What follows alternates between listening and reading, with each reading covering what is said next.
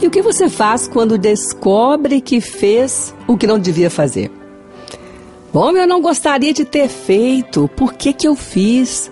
Por que eu respondi dessa forma? Por que eu tomei essa decisão? Por quê? Por quê? Por quê? Talvez a primeira coisa que você faça, não percebeu, é questionar por que fez algo que não deveria ter feito. Isso muitas vezes para aí o caminho para o dia e deixa você aí parado no momento que não deveria parar. Bom, então, o que fazer quando descobrimos que fizemos algo que não deveríamos ter feito?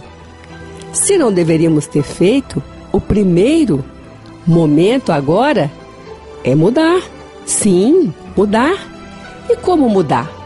Se foi uma ofensa, se foi algo que feriu alguém, seja o que for, fora do projeto que é de Deus, algo que não foi bom, é preciso pedir perdão a Deus. É preciso ser perdoado. Esse sim é o primeiro passo que devemos ter. Nem sempre fazemos, mas quando começamos assim, a palavra diz que o Senhor Deus completa aquilo que ele começou. E quando então fazemos algo que não deveríamos ter feito e descobrimos, precisamos começar com Deus para que Ele possa completar da maneira que devemos fazer. Receber esse perdão. Pedir perdão a Deus, como aquele filho pródigo. Ele disse ao pai: Pai, eu pequei contra o céu, mas diante de ti. Ele sabia que teria que acertar primeiro com o Pai, com Deus, o Deus Pai, e diante do seu Pai na terra. Então, ali, naquela hora, ele pôde ter o recomeço, como a Bíblia diz. Entrou para a festa, pôde celebrar. Olha, não permita que esses momentos, que essas falhas, que esses erros do alvo, de alvo, não permita que isso pare a sua vida. Não aceite isso. Aquele que começou a boa obra vai completá-la. Então, agora, o primeiro passo é o arrependimento, mas receber o perdão de Deus. Às vezes, nós entristecemos porque erramos, mas não arrependemos. Bom, como não arrependemos? Porque arrepender é mudar.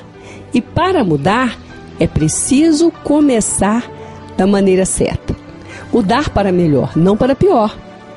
Não mudar para o momento de passar ainda mais tempo pensando por que deveria por que deveria ter feito como fez, por que não deveria, o que foi que aconteceu. A hora é de mudança. E a mudança passa pelo arrependimento e receber o perdão de Deus. E recebendo o perdão de Deus, ele sempre tem o próximo passo para continuar. Você pode olhar na palavra dele. Aquele filho entrou, celebrou e foi morar na casa. E foi continuar o que não deveria ter parado. Aquela mulher, quando foi ali diante de Jesus e queriam apedrejá-la, o Senhor a perdoou e disse: Levante, vá e não peques mais. Ninguém diante de Deus parou em falhas a própria vida. Pelo contrário, o Senhor Deus libera o perdão. Quem recebe o perdão de Deus continua na graça, na força e na direção que Deus dá. Olha, se você estava parado aqui, não fique mais. Não espere o Senhor falar muitas vezes que te perdoou esse momento. Ele já disse: você que precisa receber o perdão e agora ouvir do Senhor o que é que você deve fazer para continuar no caminho, na graça e na força da vitória dele. Então, é hora de continuar. E se algo aí está acusando o seu coração ainda, peça perdão. Mas receba o perdão de Deus e não deixe de ouvir como caminhar nesse caminho que ele projetou, que é o caminho dele.